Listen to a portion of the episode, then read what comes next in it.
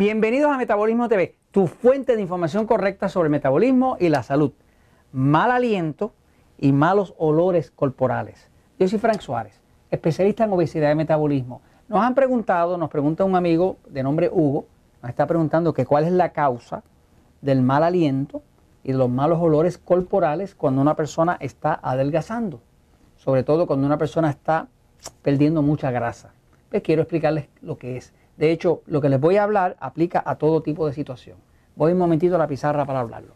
Fíjense, este, yo llevo trabajando con problemas de obesidad y sobrepeso, voy para 18 años trabajando con público, ¿no? Y por el sistema Natural Slim, que estamos en varios países, estamos en Puerto Rico, en Estados Unidos, en México, en Panamá, en Costa Rica, eh, próximos para abrir en Colombia. Eh, pues han pasado más de 100.000 personas y todas las semanas vemos como unas 3.500, 4.000 personas entre todos los Natural de todos los países, ¿no? Pues cuando uno ve tantas personas, pues uno llega a un momento que o aprende o aprende, ¿no? Eh, y algo que vemos corrientemente es cuando nos llega una persona sobrepeso y lo ponemos a adelgazar, eh, pues cuando la persona empieza a adelgazar, primero se pone muy feliz, pues porque está pudiéndose poner la ropa, se siente con energía, duerme mejor, empiezan a reducir los medicamentos y demás, pero durante el proceso, pues eh, muchas veces desarrolla mal aliento y mal olor en el cuerpo. O sea que el sudor se pone eh, bastante, con bastante hedor, es muy difícil estar cerca de una persona así, ¿no? Este, les quiero explicar por qué pasa, ¿no? Este, inclusive qué se puede hacer, ¿no? Este, el, el cuerpo, ¿no? Cuando eh, se pone obeso, pues muchas personas saben que el cuerpo obeso tiene grasa, obvio, ¿verdad? Pero lo que no saben es qué es lo que está dentro de la grasa. el cuerpo humano es un organismo perfecto que utiliza la grasa para dos propósitos. La grasa del cuerpo tiene dos propósitos. Un propósito de la grasa es un almacenamiento de energía. Eh, en el reino animal, usted ve que un oso polar se pone bien gordito, come mucho, se pone bien gordito para, entrar a la hibernación. Y va y hace una hibernación de, cuatro meses. A los cuatro meses, cuando el oso despierta, eh, tiene un cuerpo delgado. ¿Qué se comió durante esos cuatro meses mientras estaba hibernando, que es como un, tipo de, sueño liviano, ¿no? Este, pues se comió la grasa que tenía ahí, porque la grasa, la grasa del cuerpo no es otra cosa que energía almacenada. Lo que pasa es que la, forma perfecta de un cuerpo humano guardar energía es la grasa, porque fíjese que la grasa acumula 9 calorías eh, eh, dentro de un gramo de grasa, ¿no? Eh, pero si fuera carbohidrato, como el pan o la harina o demás, o si fuera proteína, pues solamente acumula 4. Quiere decir que la forma más eficiente que el cuerpo tiene de guardar energía, definitivamente, es la grasa. ¿Me sigue? Así que la grasa se utiliza para guardar energía. O sea, cuando, cuando el cuerpo está llenándose de grasa, lo que está es guardando energía para cuando no haya, ¿no? Eh, ahora, la otra razón menos conocida, pero que también fue descubierta, del propósito de la grasa, la grasa es un aislador. Es un aislador que aísla del frío y aísla de los tóxicos. Por ejemplo, los peces más grasosos son los peces, si usted va al mar, ¿verdad? Aquellos peces que son del fondo del mar, estos peces que son del fondo del mar tienen mucha más grasa que los peces que crecen o que nadan al tope de la superficie del mar, ¿no? O sea, mientras más honda sea la distancia hacia abajo en el mar, más grasoso es el pez. ¿Por qué? Porque más frío es el agua. Y una forma que tiene el cuerpo de defenderse del frío es la grasa. La grasa es un aislador. O sea, que un animal eh, en el polo norte, si está bien gordito y tiene mucha grasa, pues tiene toda una protección de grasa alrededor que no el frío no le afecta tanto, ¿no? Así que la grasa es un aislador. Ahora, fuera de que la grasa es un aislador, pues la grasa también aísla de los tóxicos. Eh, algo que se descubrió, se descubrió en el año 1972. En el año 1972 hicieron unos estudios de autopsias, donde hacían autopsias de cadáveres y encontraban en un cadáver, un cuerpo muerto, ¿verdad?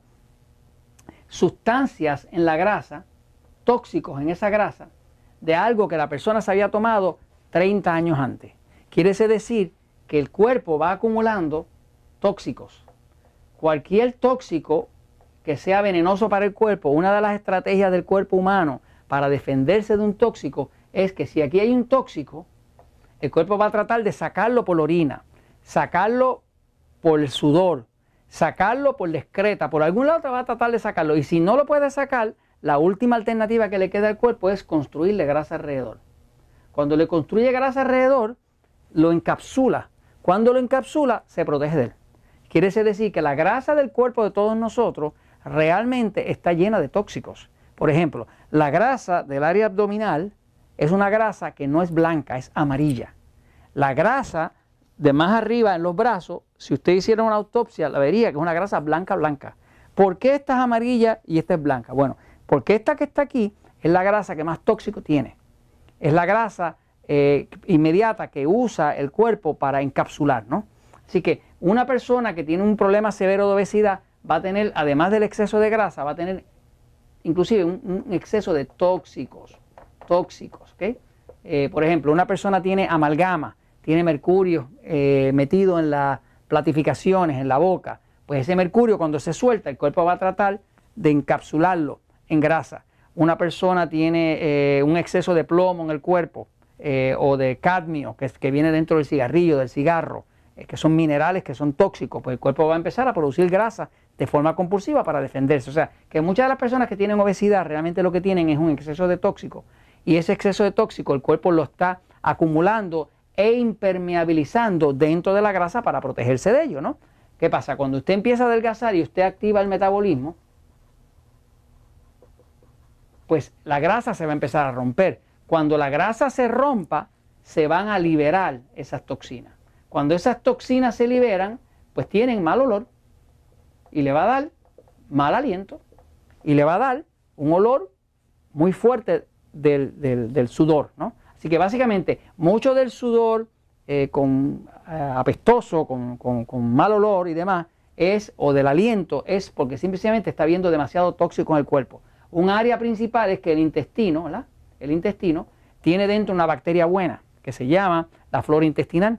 Muchas de las personas que se han usado por muchos años antibióticos, pues han perdido su flora intestinal. Esa flora intestinal el cuerpo la utiliza en, gran parte para limpiar las paredes del intestino, limpiarla, ¿no? Cuando ya no hay flora intestinal porque hubo antibióticos, pues ya no puede limpiar.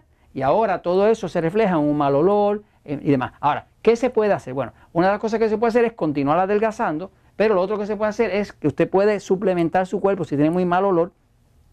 Este, hay dos cosas que puede hacer. Una es el bicarbonato de sodio. El bicarbonato de sodio, usado como uno de los episodios que les cuento, que el bicarbonato de sodio se usa hasta para el cáncer, ¿no? Lo puede utilizar con agua y eso tiende a neutralizar esos malos olores y esos tóxicos. Y lo otro es eh, eh, lo que llaman clorofila. La clorofila, que es color verde, es el líquido verde ese que le sacan a las plantas. Las plantas son verdes porque tienen clorofila, ¿no? Así que usted puede conseguir clorofila, viene líquida, viene en cápsulas, lo que sea. Tanto la clorofila como el bicarbonato de sodio tienden a neutralizar esos ácidos y, eliminan el mal olor, ¿no? Porque es como un desodorante natural. Básicamente eso es lo que está en la grasa, tóxico, y eso es lo que causa el mal olor.